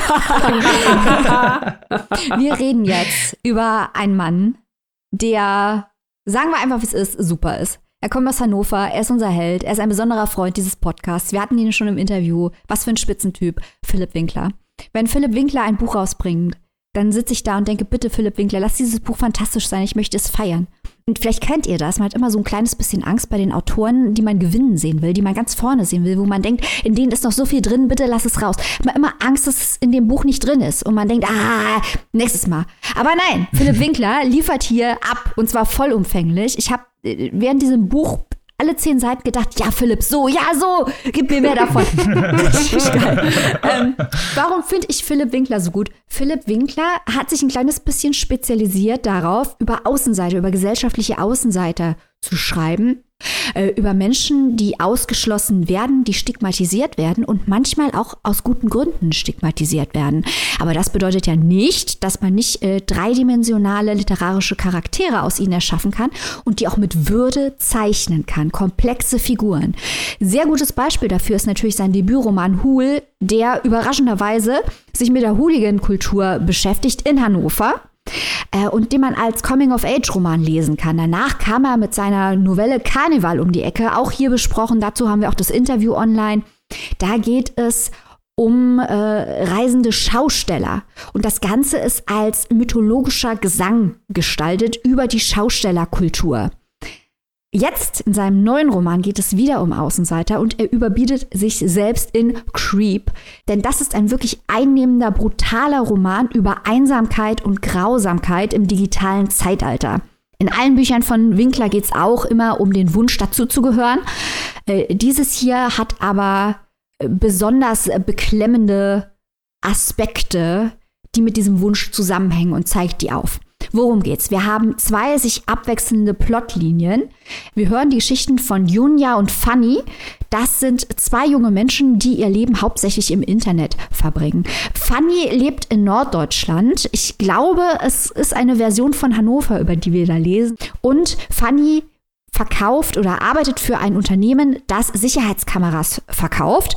Und ihr habt euch schon gedacht, das Unternehmen ist natürlich eine riesengroße Datenkrake. Und Fanny verbringt ihre Arbeitstage damit, Videomaterial zu annotieren, um diesen Algorithmus zu füttern, um eben Dinge zu erkennen, Menschen zu erkennen und so weiter. Sie selbst wurde in einem emotional kalten Elternhaus erzogen und ist schon damit aufgewachsen, bei Freunden sehr brutale und explizite Videos im Internet anzuschauen. Jetzt lebt sie also ganz zurückgezogen, geht eigentlich nur zur Arbeit und lebt durch die Menschen, die sie im Internet beobachtet durch diese Sicherheitskameras. Also da gibt es insbesondere eine Familie, die sie sich so ein kleines bisschen verliebt hat. Das ist eine sehr exemplarisch heile Familie, die sie immer durch die Security-Kameras äh, beobachtet und sich als Teil der Familie fühlt, ohne wirklich dazu zu gehören. Also sie hat diesen Abstand, sie sitzt hinter dem Bildschirm, äh, wo sie durch wiederum die Linse gefiltert am wahren Leben teil hat. Gleichzeitig verkauft sie aber auch im Darknet Data Dumps, also Datenpakete, die sie dieser Sicherheitsfirma klaut, verkauft sie im Darknet. So, das ist Plotline Nummer eins. Funny. Die zweite Plotline, die stellt uns Junya vor, der ist ein Hikikomori aus Tokio. Also ein äh, junger Mensch, das ist ein japanisches äh, Phänomen, aber eigentlich ist Fanny auch so eine Art Hikikomori, äh, der sich komplett von der Gesellschaft losgesagt hat und in völliger Vereinsamung mit seinem Computer in seinem Zimmer lebt. Der hat aber gleichzeitig ein Doppelleben, das ich hier aber nicht spoilern kann. Hat zu tun mit einem berühmten Song von Cannibal Corpse, der auch in dem Buch äh, vorkommt. Ihr könnt euch schon vorstellen, was das ähm, für ein Spaß ist, wenn der Song von Cannibal Corpse kommt. Ähm, in der Schule wurde also Junya immer stark gemobbt. Übrigens ein auffälliges Motiv in vielen japanischen Büchern. Letztens erst in Heaven, was wir hier besprochen haben, mhm. Äh, spielt auch bei ähm, Sayaka Murata ganz häufig eine Rolle. Er wurde also äh, gemobbt, in der Schule herabgesetzt, ist dann aus der Schule raus und seitdem versteckt er sich quasi im Haus seiner Mutter in seinem Zimmer und verbringt da ganz viel Zeit im Internet, vor allem im Darknet, bis ein tragischer ein tragisches Ereignis zum Katalysator dafür wird, dass er das Haus verlässt, wo sein Leben auf einmal eine ganz unerwartete Wendung nimmt. Also, wir lernen, sowohl Fanny als auch Junya haben sich aus unserer Gesellschaft verabschiedet. Gleichzeitig sind sie aber eine Form der perfekten Gesellschaftsmitglieder geworden, zumindest mal, wenn man äh, das aus Sicht des Spätkapitalismus sieht. Denn alles, was sie eigentlich machen, ist vom Computer sitzen und zu konsumieren. Während ihre eigene Depersonalisation, ihre eigene Selbstentfremdung immer weiter fortschreitet. Und hier kommen wir zum Titel Creep. Das natürlich ein Verweis auf den Song Creep von Radiohead. Dort singt ja Thom Yorke, wie wir wissen, What the hell am I doing here? I don't belong here. Das ist das Gefühl, das sich hier durch die Hauptcharaktere, die wir treffen, äh, durchzieht. Das Gefühl, mit dem sie der Welt begegnen. Diese Protagonisten fühlen sich, als würden sie nicht dazugehören. Und immer wieder hören wir auch den japanischen Ausdruck. Und bitte entschuldigt, wenn ich das jetzt falsch ausspreche, aber das ist hier zentral. Derokugi wa Utareru. Das bedeutet also, dass der Nagel, der heraussteht, reingehammert werden muss. Dieses Motiv tritt immer wieder im Roman auf und der Hammer spielt auch immer wieder eine Rolle. Und am Ende, auch das als Warnung, gibt der Autor Ressourcen an, für Leser, die depressiv sind und rät ihnen Hilfe zu suchen. Also ihr könnt euch vorstellen, dass es ein ganz dunkler, dunkler, dunkler Roman ist. Das sollte euch aber nicht abschrecken, denn er ist sehr zeitgeistig, er ist sehr relevant, er ist ästhetisch ganz fantastisch komponiert. Denn während wir jetzt sehen, dass Junia und Fanny auf der einen Seite natürlich Opfer sind, Opfer kalter Eltern, Opfer äh, von Mobbing, Beide sind gemobbt worden auf die eine oder andere Art und Weise. Ähm, beide haben auf, aufgegeben, haben mich aus der Gesellschaft verabschiedet. Aber Winkler spricht ihnen trotzdem nicht ihre Handlungsmacht ab. Und das finde ich ganz wichtig. Das hat er auch bei Hul getan. Da war die Hauptfigur auch in vielerlei Hinsicht ein Opfer, aber er war auch ein Täter. Und so ist es mit den Hauptfiguren hier. Teil des Würdekonzepts von Winkler scheint es zu sein, dass die Figuren Verantwortung tragen können, dass ihnen nicht aufgrund der schrecklichen Umstände, die sie ereilt haben, die komplette Eigenverantwortung abgesprochen wird. Sie haben immer noch eine Verantwortung. Und das finde ich ganz, ganz wichtig, dass Winkler das macht und ganz großartig auch, wie er das umsetzt. Die, ihre Erfahrungen und auch ihr Leiden sind wirklich erschreckend und auch überzeugend. Und ihre Entscheidungen haben eine bestimmte Stringenz. Aber sie hätten sich auch anders entscheiden können dass sie sich entscheiden, wie sie sich entscheiden, hat eine ist psychologisch überzeugend, aber trotzdem nicht moralisch in jeder Weise vertretbar. Mehr kann ich dazu nicht sagen, ohne ganz schrecklich zu spoilern. ähm, also das ist diese ganz spezifische Form, die man immer wieder bei Winklers Sozialkritik sieht. Ähm, dass äh, die Welt ist so eine Art Horrorshow und hier wird sie aufgenommen, durch die Kamera ins Internet gestellt und durch die Distanz und Anonymität fallen alle Hemmungen im Internet. Und da kann man sehr interessant diskutieren, wie sich das im Verhältnis zu Hul liest. Dafür haben wir hier aber jetzt keine Zeit. Deswegen möchte ich auf jeden Fall noch Folgendes sagen, und da bin ich schon interessiert daran, was Robin dazu auch sagen wird, ist, ich habe sehr bewundert, wie Winkler hier die Effekte des Internets auf die Digital Natives porträtiert. Insbesondere der Gewalt im Internet. Denn am Ende vom Tag ist es ein Buch über menschliche Grausamkeit. Dieses Potenzial der Menschen, Sinnlos grausam zu sein, ist im Internet extrem gut dokumentiert. Und Winkler denkt darüber nach, was das mit Leuten macht, die mit diesem Wissen aufwachsen. Und er macht es aber nicht auf eine moralistische Art und Weise, sondern auf eine faktenbasierte Art und Weise. Und das ist wahnsinnig traurig und man fühlt sich auch persönlich getroffen, denn Winkler spricht ganz viele Videos an, die im Internet wirklich existieren. Googelt diese Videos bitte nicht. Aber alle Videos, die er anspricht, waren mir bekannt. Nicht, weil ich sie gesehen habe. Danke, lieber Gott, ich habe die nicht alle gesehen. Aber die dass diese Videos existieren, Das war mir bekannt. Und ich war in meinem Leben noch nie im Dark Web. Aber jeder, der schon mal vom berühmten äh, Disturbing Movies Iceberg zum Beispiel gehört hat, weiß, dass es diese Videos im Internet gibt. Nichts davon hat mich überrascht. Also das ist, glaube ich, normal. Die meisten Leute werden das wohl lesen und werden denken, von diesen Videos habe ich schon mal gehört.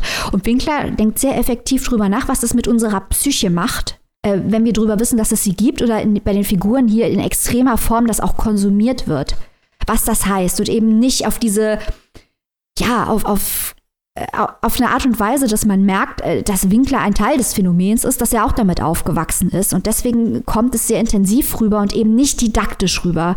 Und das ist wirklich sehr, sehr gut gemacht. Ich möchte noch ganz kurz was zu Winklers Sprache sagen, denn die Ästhetik ist hier auch erwähnenswert. Äh, Fannys Kapitel, das sind immer ganz kurze Kapitel, die sich ab, wechseln, ist voll mit Internetlingo, ganz viele englische Ausdrücke und es hat ein bisschen was von Joshua Groß. Und das meine ich, wenn ich Joshua Groß sage, meine ich das als Kompliment. Denn es liest sich einfach so gegenwärtig. Das ist eine so gegenwärtige Literatur. Das hat mich sehr beeindruckt und Junias Referenzen seine Sprache, das hat ganz viele japanische Ausdrücke, ähm, die ich teilweise auch nachschauen musste, die sich auf die japanische Digitalkultur mit Mangas, aber auch die Hikikomori-Kultur beziehen. Und das alles ist unglaublich atmosphärisch, auch in diesem kurzen Wechsel, dass man immer wieder direkt in den Atmosphären drin ist. Das ist eine große Meisterschaft. Es ist sehr faszinierend und nichts davon, obwohl es um Gewalt geht und um Grausamkeit geht, hat man das Gefühl, dass nichts in diesem Buch steht für äh, den Schockeffekt. Gar nichts. Und an keiner Stelle wird übermäßig dramatisiert oder sentimentalisiert, was mit diesen Figuren passiert. Also, abschließender Kommentar, bevor ich hier an Robin abgebe. Hey, Deutscher Buchpreis! Aufwachen! äh, das hier muss auf jeden Fall nominiert werden. Hul war auch schon nominiert. Das hier ist aber besser als Hul und Hul war schon super. Äh, denn wenn es um junge deutsche Literatur geht, dann ist das die Schreibe, die wir brauchen. Das sind die Themen, die wir brauchen beim Deutschen Buchpreis. Es geht ums Internet, es ist wichtig, es ist gegenwärtig, es betrifft uns alle und es ist in einer ästhetischen Form dargestellt, die neu ist, die knallt, die überzeugend ist. Ähm, Philipp Winkler alles richtig gemacht. Was für ein Wahnsinn, Creep von Philipp Winkler. Geiler Scheiß. Robin, was sagst du dazu? Ich kann dir nur in allen Maßen zustimmen. Du hast jetzt wirklich auch alle Aspekte abgegrast und alles er erwähnt, was ich auch auf meinem Zettel stehen habe. Ich versuche jetzt noch mal ein bisschen literaturkritisch hier was beizutragen. Aber erstmal äh, der allgemeine Kommentar. Ich liebe, liebe, liebe dieses Buch. Von der ersten bis zur letzten Seite. Also ich fand so geil diese Darstellung, auch wie du schon gesagt hast, die Darstellung der existierenden Lebensrealität und Einflüsse, die auf die Digital Natives, nicht nur auf die Digital Natives trifft, sondern eben auch eine ganz, ganz normale Darstellung eben auch der existierenden Lebensrealitäten von uns allen ist. Von vielen Leuten, die mit dem Internet aufgewachsen sind oder die später mit dem Internet zu tun hatten und diese Brutalität, diese Gewalt, die ist eben Teil des Internets, auch des Clear Webs. Also es mhm. hat nicht unbedingt immer noch was mit dem Dark Web zu tun, sondern auch im Clear Web, Live League, Rotten, was auch immer. Man, es gibt so viele Seiten Webseiten, auf denen man äh, wirklich schlimme, schlimme, schlimme Dinge gucken kann. Und äh, das hat auch, äh, muss mich immer sagen, ein bisschen close to home gehauen, weil ich habe als Jugendlicher ständig solche Videos geschickt bekommen, weil es damals ganz cool war, die ekligsten und abartigsten von diesen Videos zu finden und das äh, ja für viele auch ganz normal war, sich das reinzuziehen und was das für psychologische Folgen hat, finde ich, macht er hier so unglaublich gut, weil er auch immer wieder, vor allem bei, bei Fanny, in die Geschichte mit einfließt, wie sie dann in ganz normalen Situationen auf einmal eben diese, die Rückblenden bekommt, ja. fast so ein Traumata, fast Flashbacks. so eine. Mhm. Ja, genau, so ein Flashback, wirklich, so eine posttraumatische Belastungsstörung könnte man es fast nennen, mhm. dass sie in ganz normalen Situationen auf einmal sieht, wie Leuten irgendwas abgeschnitten wird und eben diese gewalttätigen, brutalen Videos in ihre Lebensrealität mit einfließen. Zum anderen natürlich auch die äh, absolute Abwendung eigentlich vom Realen. Also äh, eigentlich lebt Fanny nur in der digitalen Welt. Sie hat keine Bezüge mehr zur, zur Realität in diesem Sinne, weil das fängt damit an, dass sie eben diese Familie beobachtet und sich auch fühlt, als wäre sie Teil dieser Familie. Sie fängt mit denen morgens an zu frühstücken, sie guckt, was sie abends treiben und fühlt sich als Teil dieser Familie. Gleichzeitig auch äh, Videospiele, die hier immer wieder eine Rolle spielen und sich ja ihr als Hin Hintergrundatmosphäre dienen, eigentlich das ihre, Welt ersetzen. Es ist alles abgedunkelt und Fanny verschwindet, mhm. verschwindet mhm. als Mensch in dieser Realität, verschwindet als Mensch komplett. Das ist eine komplette, ja, Dehumanisierung, die da stattfindet, eine komplette Entmenschlichung, die vom, aber von ihr selber ausgeht. Die ist auch eben dieser freiwillige Tonus, den du angesprochen hast, dem Philipp Winkler hier sehr, sehr gut Einklang findet, weil sie nichts mehr von der Realität möchten, weil sie die Realität einfach nur noch ankotzt. Ja. Und an einigen Stellen kann man das verstehen, keine Frage, aber natürlich eben nicht mit dieser moralischen Keule, aber dass es halt eben auch Folgen hat, dass diese, dass diese Abwendung von der Realität nicht unbedingt psychisch in irgendeiner Weise positiv ist, zeigt Philipp Winkler hier auch auf viele, viele mannigfaltige Art und Weise und ohne, dass es eben mit diesem didaktischen Zeigefinger kommt. Und das ist ja auch immer, finde ich, sehr wichtig, um solche detailgetreuen Nachstellungen überhaupt erst zu machen. Und ich finde auch, dass er sich in dieser Welt anscheinend wirklich sehr, sehr gut auskennt. Ich bin äh, eine Zeit lang, eine ganze Zeit äh, in diesen Subreddits unterwegs gewesen. Ich weiß genau, wie diese Realität aussieht. Und es ist absolut nicht schön, aber es ist halt von vielen Leuten eben, die nicht Teil der Gesellschaft sind, die abgegrenzt wurden, ein Teil ihrer Lebensrealität, weil sie gar nicht anders können oder weil sie gar keinen anderen Bezugspunkt haben als dieses Internet, als die Foren, als diese Videos. Man muss sich natürlich keine Gewaltvideos reinziehen, wenn man im Internet rumhängt, aber äh, in irgendeiner Weise irgendwann kommt es dahin und dieser Voyeurismus, der hier auch immer wieder äh, im, im Vordergrund steht, nicht nur der Voyeurismus von unseren Protagonisten, sondern eben auch der Voyeurismus der gesamten Gesellschaft. Es gibt irgendwann eine Szene, wo jemand äh, auf dem Bahnsteig äh, erstochen wird und alle sich drumrum scharen und erstmal ihre Smartphones ziehen. Also das ist halt auch sowas, was, ja, wo dann gesagt wird, ja, wieso zieht euch eklige Videos im Internet rein, aber eigentlich jeder in irgendeiner Weise auf seine Art voyeuristisch veranlagt ist. Und diesen Aspekt fand ich auch sehr gut von Philipp Winkler in seinen Roman eingebettet. Also mir hat es sehr, sehr gut gefallen. Äh, auch wenn es halt wirklich sehr, sehr darke, dunkle und fiese Themen sind, ist es, ist es ein unglaublich gutes, ein unglaublich guter Roman, so unglaublich dicht, ohne dass er, ohne dass er dicht sein will, wenn man versteht, was ich meine. Ja, ja.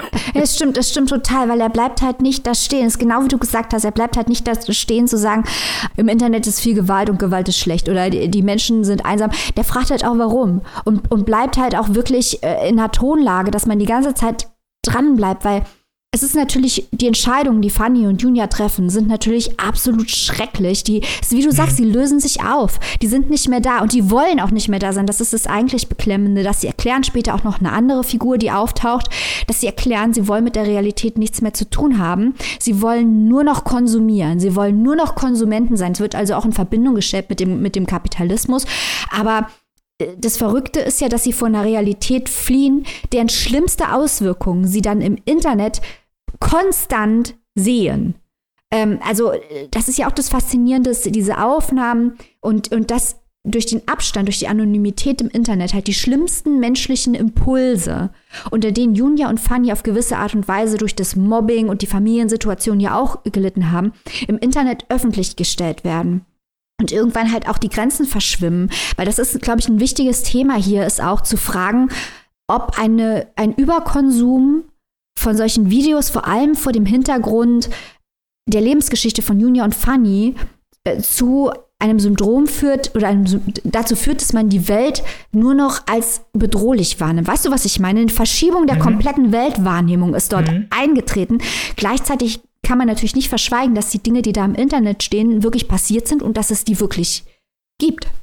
Ja, das stimmt. Das sind halt eben auch ganz viele Videos, die ja, also das ist ja nicht irgendwie digital gemacht ah. oder so. Das ist kein Horrorfilm oder irgendwas, das ist die scheiß Realität. Ja. Und das ist genau das, was er hier abbildet. Das ist nicht, dass, dass die Angst irrational ist, die die beiden haben. Es ist natürlich klar immer die Frage, wo fangen diese psychischen Folgen an, wo fängt es an, sich abzukapseln. Aber wenn man eben von der Welt, ich sag's jetzt mal ganz plakativ, nur in die Eier getreten wird, dann hat man vielleicht auch irgendwann keinen Bock mehr auf die Welt.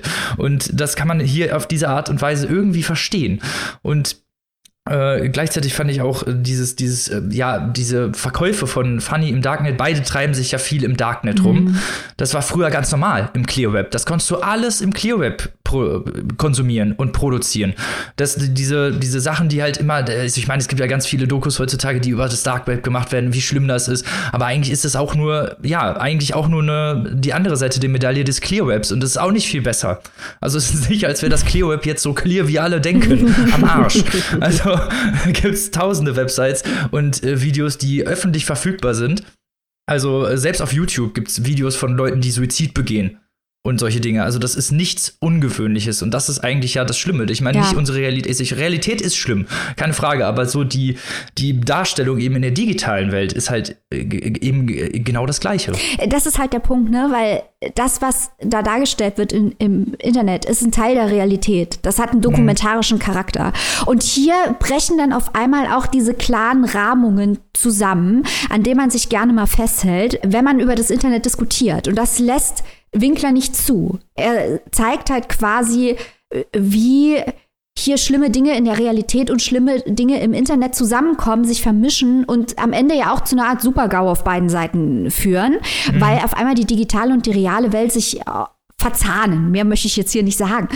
Und äh, das ist wirklich fantastisch, weil gleichzeitig, wir haben jetzt viel dazu gesagt, wieso das nachvollziehbar ist, was äh, Junia und Fanny machen. Gleichzeitig machen die halt auch Sachen, die einfach überhaupt gar nicht gehen. Und da sagt Winkler, Nee, gibt denen ja. auch keine Entschuldigung. Und das finde ich wirklich ganz stark, weil mich stört es häufig, wenn über soziale Außenseiter geschrieben wird, dass sie nur eine Opferperspektive gezeigt werden und sie damit aber auch verkleinert werden, ohne dass der Autor oder die Autorin das vielleicht will, dass man sagt, ach, die armen Opfer, die sind so passiv. Aber die, die, die Opfer bei Winkler, die sind nie passiv, die sind auch Täter. Und das finde ich immer faszinierend, weil er halt diese eindeutige Lesart nicht zulässt. Denn was Fanny und Junia machen, das, und ich formuliere das jetzt auch mal neutral, um nicht zu spoilern, geht auch gar nicht. Nee, gar, auf keinen Fall. Also ich wollte es jetzt hier vorhin auch nicht als Entschuldigung Nee, nee, nee, so irgendwie. hab ich's das auch ist halt nicht verstanden, Realität. gar nicht. Nee, ich, ich wollte es nur noch mal genau sagen, dass ich das nicht als Entschuldigung dieser Charaktere oder für ihre Handlungen nehme, sondern dass diese nachvollziehbar die Rationalität und die Irrationalität gleichzeitig eine ganz große Rolle spielen und diese psychischen Verzahnungen so unglaublich gut von Winkler eingefasst werden, weil das ist, das gehört zur Realität. Diese Leute gibt es. Nicht natürlich diese beiden genau, aber diese Leute, die sich in dieser digitalen Welt verschwinden und ich kenne eine Menge davon, die, die gibt es, diese Leute. Und dazu gehören eben auch äh, digitale Welten und vor allem auch äh, ja, diese Gore-Videos und auch Videospiele, Pornos. Man könnte hier einen ganz großes Teil, ganz großen Teil darüber ansprechen, was ich jetzt nicht tue, weil dann haben wir eine Sozialstudie, das wollen wir jetzt nicht machen, aber Philipp Winkler hat das gemacht. Und das finde ich ist äh, ja unglaublich brillant. Deswegen solltet ihr euch diesen Roman unbedingt reinziehen. Unbedingt. Ja. Das ist wirklich ein erstes riesengroßen großes Highlight äh, diesen Jahres, äh, Philipp Winklers Ja. Creep. Ich glaube, das ist, man muss fairerweise sagen, das ist wahrscheinlich nicht für jeden. Aber wir haben ja ein Herz für die Literatur, die nicht für jeden ist, weil sie was Besonderes ist, weil sie was Besonderes bietet. Das hat eine große Brutalität, dieses Buch. Aber ich muss sagen, also ich konnte dieses Buch nicht aus der Hand legen. Das ist ein derartiger Page-Turner, der so viele intelligente psychologische, also das sind äh, 30 Leitartikel auf einmal, aber als Roman und, und doppelt so intelligent. Also wirklich, was Philipp Winkler über die Gesellschaft und die Außenseiter zu sagen hat. Ich kann nicht erwarten, über, über wen der als nächstes schreibt. Ich bin auch schon sehr gespannt. Also absolut Bombe, absolut Bombe und wie er sich, äh, wie er sich eben auch mit dieser, mit dieser Welt auskennt. Also man merkt auch, dass er sich also entweder selber schon drin war, selber so ein kleiner Nerd ist, der gerne mal Videospiele spielt. Weil wenn man auf diese Art über Videospiele redet, dann hat man selber gespielt. Also gerade so diese Anwandlung von Dark Souls, Bloodborne, die ähm, dieses Verschwinden darin, da gibt es so viele Leute, die das eben machen und ich finde, er, Winkler ist ein absoluter genialer Schriftsteller und das ist literarisch so unglaublich gut umgesetzt, wie du schon gesagt hast, so spannend auch, so, Ja, so spannend, dass man nicht irgendwie jetzt hier sagen kann, okay, das ist voll die Sozialstudie und da muss man total aufpassen. Nein, man kann es so durchlesen, es ist so unglaublich beißend, so unglaublich dicht, so atmosphärisch. Ja, Ja, ja. große Ja, Liebe. ja, ja, ja, ja. Und mit dem Schrecklichen, nur dass das klar wird. Ne? Ich möchte die Schrecklichkeit hier noch einmal unterstreichen. Was wir die ganze Zeit nicht spoilern wollen, da reden wir nicht nur davon, dass die einsam allein äh, zu Hause sitzen. Da passieren sehr, sehr viel, sehr viel schrecklichere Dinge in diesem Ja, ja, auf jeden Fall. Ähm, ein, ein Hammer. Äh, lest bitte alle äh, Philipp Winkler Creep, wenn das nicht für den Deutschen Buchpreis nominiert wird. Da weiß ich schon, worüber ich in Folge 1 des Buchpreis-Specials rant. Da bin ich direkt bei. da rente ich direkt mit. Wo und für wie viel kann man sich diesen super geilen Roman denn zulegen, was ihr alle tun solltet, liebe Leute? Ja, Leute, geht bitte, wenn diese Sendung vorbei ist, aber erst, in die lokale Buchhandlung eures Vertrauens und kauft euch Creep von Philipp Winkler. 22 Euronen in der gebundenen Ausgabe, 14,99 auf Kindle. Das Buch ist erschienen im Aufbau Verlag. Lest es durch, liebt es, feiert Philipp Winkler. What a guy. Spitzentyp. Ob wir denn vom nächsten Roman auch so fasziniert sind und der uns auch so in die Magengrube geschlagen hat oder vielleicht auf welche Weise, finden wir jetzt raus. Denn ich stelle vor die Übung von Claudia Petrucci, ein Roman über Manipulation ein Debütroman auch. Wir sind, die lieben ja immer Debütromane aus Italien. Auch 2020 schon rausgekommen und damals mit dem Premio Flaiano ausgezeichnet worden, einem italienischen Literaturpreis. Ob wir das denn so geil fanden, ich erkläre euch jetzt erstmal so, ich erkläre euch erstmal, was ist eigentlich die Geschichte? Worum geht es eigentlich in die Übung? In die Übung stehen im Vordergrund Filippo und Georgia. Filippo ist der Erzähler dieser Geschichte und Georgia ist seine Freundin. Die sind beide Mitte 30, wohnen in Mailand und sind beide so ein bisschen, ja, lethargisch, so ein bisschen unstet im Leben. Auch die Beziehung zwischen den beiden ist ein wenig seltsam und äh, er arbeitet, äh, Filippo arbeitet in der Bar seiner Eltern, die aufgrund gesundheitlicher Probleme diese Bar nicht mehr weiterführen konnten. Das war aber eigentlich nicht sein Traum. Er hat sein Studium dafür abgebrochen. Das gleiche gilt für Georgia, die ihr Studium auch abbrechen musste aus anderen Gründen, die, zu denen ich gleich noch komme und die als Kassiererin in einem Supermarkt arbeitet. Georgia hat in der Vergangenheit schon mit psychischen Problemen zu kämpfen. Man merkt das schon relativ am Anfang des Romans, dass sie eine dissoziative Störung hat, dass die ja, Halluzination, alles in ihrer Welt irgendwie nicht so wirklich ganz steht ist und sie immer versucht, ihre Dämonen, wie sie es selber nennt, auch zu unterdrücken. Sie nimmt keine Medikation, ist auch, äh, also keine Medikamente, um das in irgendeiner Weise besser zu machen und äh, zwischendurch brechen immer wieder Halluzinationen ein. Sie trifft irgendwann ihren alten Regisseur, sie hat früher am Theater gespielt, spielt im Studium und trifft den Regisseur Mauro, der ihr anbietet, in seinem neuen Stück mitzumachen. Und um es kurz zu machen, sie macht dort mit. Es ist ein, äh, also das Stück ist Peter Pan und bei dieser Rolle, bei dieser Aufführung der Peter Pan, äh, des Peter Pans, wird sie selber zum Peter Pan. Sie hat eine paranoide Schizophrenie und glaubt dann auch, sie wäre dieser Peter Pan und versucht daraufhin aus dem Fenster zu springen. Danach wird sie in eine, in eine psychiatrische Klinik eingewiesen und dort vegetiert sie vor sich hin, bleibt in einem katatonischen Zustand erstmal und ihr Freund Filippo versucht dann alles, äh, um irgendwie sie als Person wieder zurückzuholen, wünscht sie sich zurück, bricht auch selber ein bisschen zusammen und freundet sich währenddessen mit Mauro an, die dann einen perfiden Plan zusammen schmieden, wie sie Georgia zurückholen können und zwar, dass sie ein Skript schreiben, ihr ein Skript schreiben, wie sie als Person Georgia zu sein hat. Also wirklich klassische Arten von, von Grooming und von Manipulation, die hier stattfinden. Und äh, ob das Ganze so funktioniert, würde ich jetzt mal stark in Frage stellen, aber jeder, der sich mit sowas auskennt oder sowas vielleicht, ja, äh, man kann sich an zwei Fingern eigentlich ausrechnen, dass das Ganze nicht so wirklich funktioniert, wie die beiden sich das ausgedacht haben und zu was für Folgen das natürlich auch führt. Dieser Roman ist äh, ja standardmäßig ein Grooming von medizinisch, also von medizinischer Sicht ein Grooming von einer psychisch kranken Person, also wirklich hochtoxisch, also da sollten alle Red Flags hochgehen. Äh, es stellt Fragen über die existenzielle, also es stellt existenzielle, existenzielle Fragen über die Individualität des Menschseins, wie können wir einen Menschen verändern, spielen wir nicht alle in irgendeiner Weise eine Rolle und da würde ich natürlich ganz klar sagen, nein, tun wir nicht, weil jeder in jede Individualität ist umschreibbar. Jeder kann sich seinen eigenen Weg aussuchen und was die beiden da machen, ist wirklich äh, an ja, an toxisch und schlechter Manier über und Empathielosigkeit auch überhaupt nicht mehr zu überbieten. Das ist wirklich ganz üble, ja, äh, ein ganz übles Grooming halt. Der Spirit, äh, die verschiedenen Menschen und die facettenreichen Erinnerungen werden dann halt ja von ihnen gebaut und werden versucht, dieser Georgia aufzuoktroyieren, sie rein zu groomen, sozusagen, ihr das äh, einzureden und Liebe wird ja als vorgestellter Indikator immer wieder benutzt, von Filippo vor allem, der immer sagt, ja, ich möchte ja nur, dass sie glücklich wird, aber die Frage stellt sich dann natürlich, wollen wir, wenn wir jemand anderen glücklich machen, gerade auf so eine toxische Art und Weise, nicht eigentlich uns selber glücklich machen? Und da kommt der Egoismus wieder ins Spiel, der hier auch eine große, große Rolle spielt. Die beiden, die sehr, sehr egoistisch äh, mit ihren Handlungen umgehen und die auch äh, diese Lügen nach außen hin zeigen. Gleichzeitig auch natürlich die Hilflosigkeit, also die beiden wissen auch, also vor allem Filippo weiß halt überhaupt nicht, wie er damit umgehen soll. Erst nachdem sie diesen Plan gefasst haben, weiß er wirklich, okay, was, was, sein, was sein Ziel ist, wie er Georgia befreien möchte, aber diese Hilflosigkeit von äh, Angehörigen von psychisch kranken Menschen wird hier zumindest äh, teilweise eingefasst und äh, versucht von Claudia Petrucci zu manifestieren. Aber ich finde, das hat leider nicht so wirklich funktioniert. Das Ganze fungiert auf einer sehr theatralischen Ästhetik, nenne ich es mal. Es sind alles sehr, sehr überpräsente Beschreibungen, Szenerien von emotionalen Befangenheiten. Da werden teilweise Augenbrauen als ganze, als, ja, als emotionale Überbringer benutzt. Also es ist wirklich auf jede Art von Gestik und Mimik wird da geachtet. Äh, gleichzeitig sind es sehr, sehr künstliche Dialoge. Also ich fand es sehr, sehr, sehr künstlich, alles sehr aufgesetzt, alles auch sehr, sehr überdramatisch mit Background-Stories, die dann hinterher Eingang finden, die dann zwar theoretisch auf diese, auf die, ja, auf die Folgen abzielen, aber im Endeffekt leider wenig ja, wenig Sinn machen. Also, und das fand ich auch war ein sehr schlechter Aspekt dieser Roman, dass diese Logiklücken, ich hatte sehr, sehr viele Logiklücken da drin, wo ich mir dachte, okay, das kann ja jetzt alles so nicht ineinander passen und deswegen wirkt es alles so ein bisschen verzahnt, äh, nicht verzahnt, also es ist alles so gegeneinander arbeitet und dann, ja, zu einem Kolbenfresser kommt, könnte man es nennen.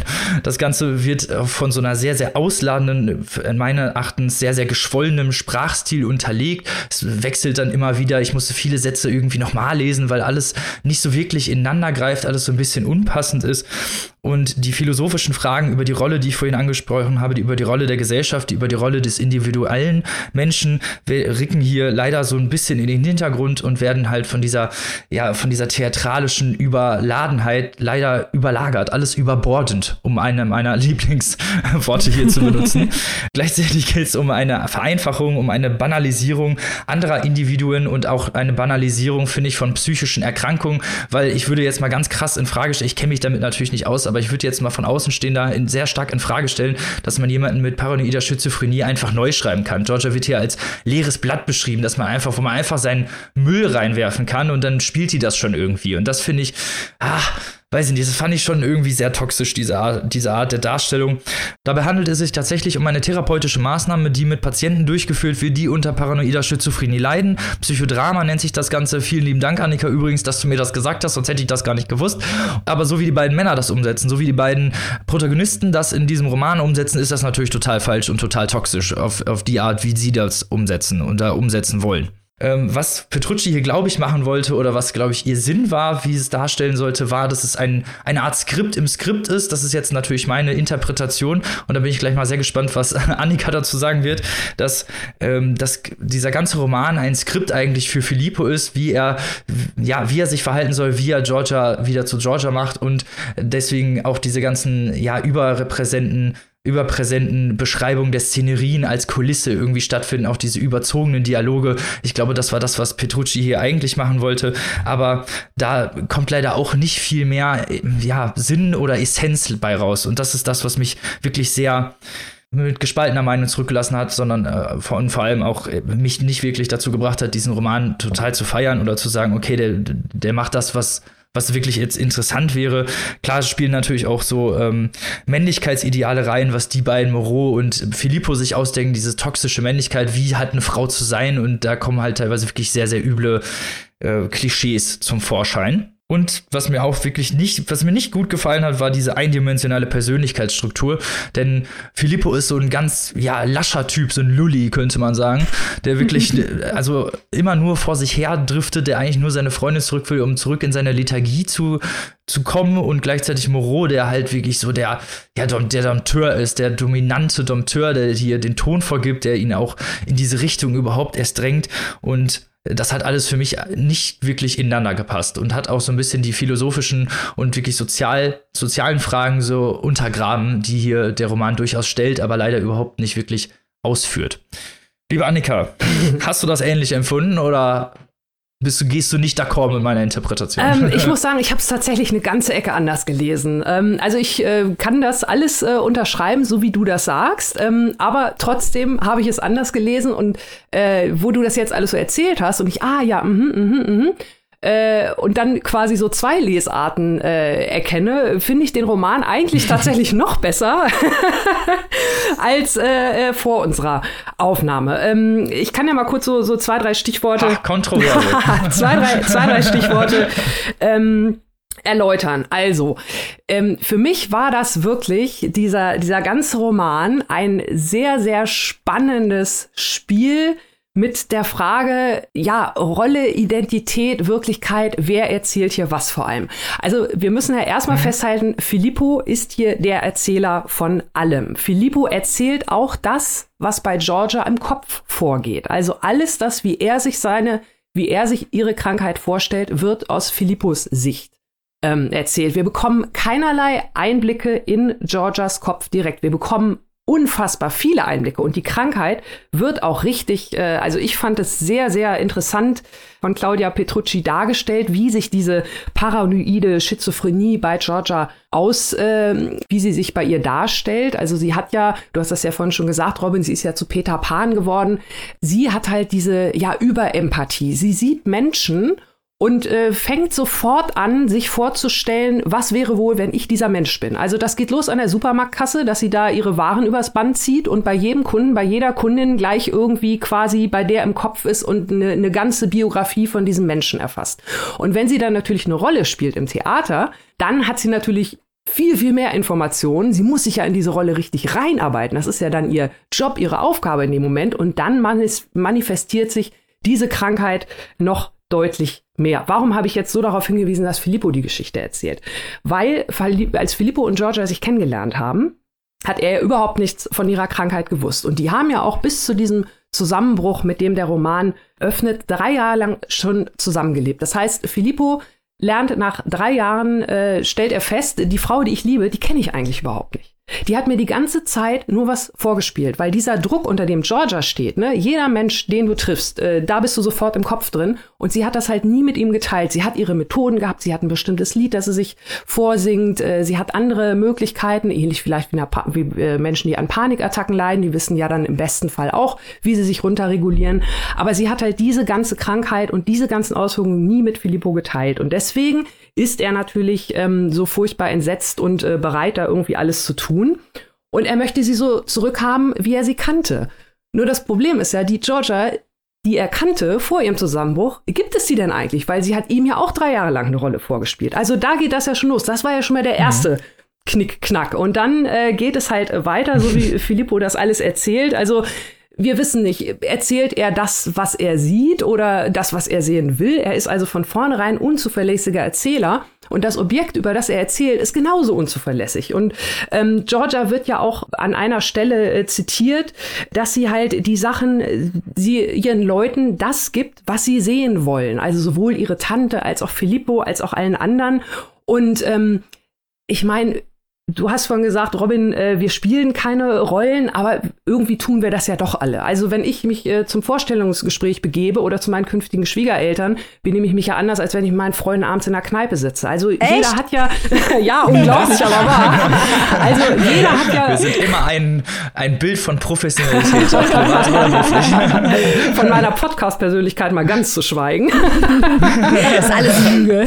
Genau. Also dieses Spiel mit den verschiedenen Wirklichkeiten, mit den verschiedenen Identitäten und auch wie sich die beiden Männer darin verlieren, weil als, äh, als Filippo dann feststellt, die Georgia, die er ähm, früher hatte, der er dieses Skript äh, stellen will, also so richtig gut ist die ja nicht und so richtig glücklich ist die ja auch nicht. Und vielleicht könnte er ihr Leben ja noch so ein bisschen optimieren. Und da fängt es ja dann wirklich an, wie du gesagt hast, in dieses Grooming zu gehen, ähm, was medizinisch gerechtfertigt wird. Und es geht auch so ein bisschen natürlich in die Richtung Frankenstein, weil das Wesen, die Georgia, die da geschaffen wurde, sich dann natürlich irgendwann vielleicht doch so ein bisschen verselbstständigt. Und da geht es dann noch mal eine Spirale weiter. Also das hat mich wirklich, wirklich fasziniert. Die Sprache fand ich gar nicht schlimm. Ich fand gerade gerade dieses ganze Theatralische passt zum ganzen großen Motto. Das ganze Leben ist ein Theaterstück, beziehungsweise in Georgias Fall äh, sind es ganz viele verschiedene Rollen. Sie macht ja quasi einen kompletten Cast, wenn man so will, wenn sie so durch ihr Leben rennt.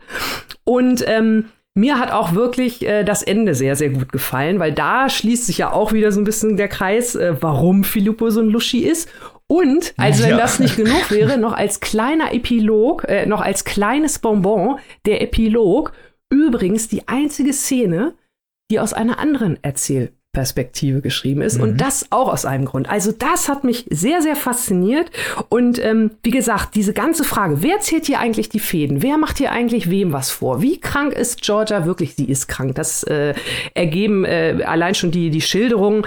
Aber ähm, die Art und Weise, wie die Männer versuchen, sie zu manipulieren, um eine ja, möglichst schöne oder passende Frau zu schaffen und das dann am Ende nicht aufgeht, das fand ich also wirklich ähm, sehr faszinierend und interessant und insofern unterm Strich glaube ich, hat mir dieser Roman ähm, doch besser gefallen als dir. Das hört sich auf jeden Fall so an. Und ich kannte, könnte nicht mal mit deinen ganzen Argumenten gegen, also äh, nicht das ich will die jetzt gar nicht entkräften mhm. oder so. Ich glaube, es liegt halt wirklich an der, an der Ansicht, ja, ja. die man darüber hat. Und ich habe, äh, genau wie du selber gesagt hast, auch diese, diese von Anfang an diese Art gehabt, in welche Art, äh, in welche Richtung Petrucci mit ihrem Roman möchte, dass sie eben dieses theatralische, dieses Theater, diese Rollenbilder äh, klassifizieren möchte, dass sie dies zeigt ihm, dass, wie du schon gesagt hast, das ganze Leben ist ein Theaterspiel. Mhm. So, aber das war mir ehrlich gesagt in der, in der Umsetzung einfach ein bisschen zu plakativ. Das hätte man ein bisschen nuancierter machen können, weil alles darauf hindeutet, alles in irgendwie kannst du, kann man metaphorisch oder äh, auch ganz normal von der Lesart darauf wieder fokussieren. Und ich finde, das ist nicht so, kam nicht so rüber, wie ich es mir erwartet hatte oder wie ich es vielleicht gehofft hatte. Also ich muss ehrlich sagen, ich fand den Roman dann auch besser. Also den ersten 80 Seiten habe ich echt gedacht, was ist das denn hier? so, wo bin ich denn hier gelandet? So, aber er war ja voll der Fehlgriff. Also es hat mir im Endeffekt dann auch noch ein bisschen besser gefallen, aber es ist nicht was, was ich jetzt ganz hoch auf mein Regal stellen würde oder wo ich sagen würde, okay, das ist jetzt total super, weil gerade diese, ja, unzugängliche, ausschweifende Sprache hat mich so rausgezogen und damit steht und fällt ja so ein bisschen der Roman und diese ganze Theatralik. Vielleicht ist das einfach nicht so meins, obwohl ich voll der Theaterspezi bin. Ich habe nämlich in der sechsten Klasse mal den Mäusekönig in der Nussknacker gespielt. Also, weißt du, wovon ich rede?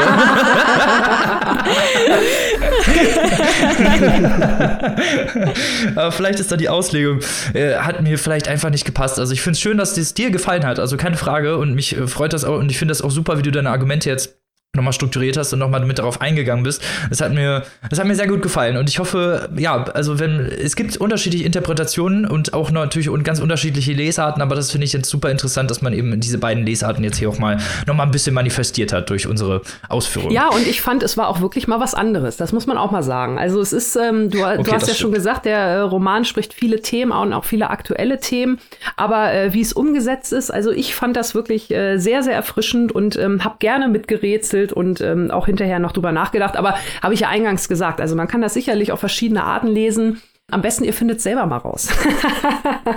das finde ich ist sowieso immer die beste Idee. Deshalb, falls ihr euch diesen interessanten, vielleicht etwas äh, ja, übertheatralischen, aber das müsstet ihr selber entscheiden, Roman reinziehen möchtet. Die Übung von Claudia Petrucci, erschienen im Wagenbach Verlag, auf 297 Seiten, übersetzt von Mirjam Bitter aus dem Italienischen gibt es für 23 Euro im Hardcover und 19,99 Euro in der E-Book-Variante. Und damit sind wir leider schon am Ende unserer Folge angekommen. Ja, aber oh. was, was für eine abwechslungsreiche Folge, ne? Einmal hui, einmal ja. pfui, einmal, naja, guck mal selbst. Ich, da ist doch alles dabei. so wie sich das gehört für eine gute Papierstofffolge. Genau. Und nächste Woche geht es schon wieder weiter. Ah, aber die Menschen, die sich nicht gedulden können bis nächste Woche, was natürlich extrem verständlich ist, die können sich doch bis dahin unser Exclusive zum Thema Kurzgeschichten anhören. Ja, das stimmt. Da haben wir einen kleinen Abriss oder vielleicht einen etwas größeren Abriss über verschiedene Autoren der, des Kurzgeschichten-Genres, der literarischen Form Kurzgeschichte, liebe Steady-Community oder äh, zukünftige Mitglieder unserer Steady-Community. da können wir nur noch mal darauf hinweisen und natürlich wollen wir an dieser Stelle noch mal unserer liebsten Steady-Community für die Unterstützung danken. Große Herzchen an euch. Shoutouts hatten wir ja schon gemacht und deshalb bleibt mir nur noch zu sagen, liebe Leute, bleibt gesund lest was Tolles, vielleicht eins der Bücher, die wir vorgestellt haben, Creep. Und bis nächste Woche. Auf Wiederhören. Tschüss. Tschüss.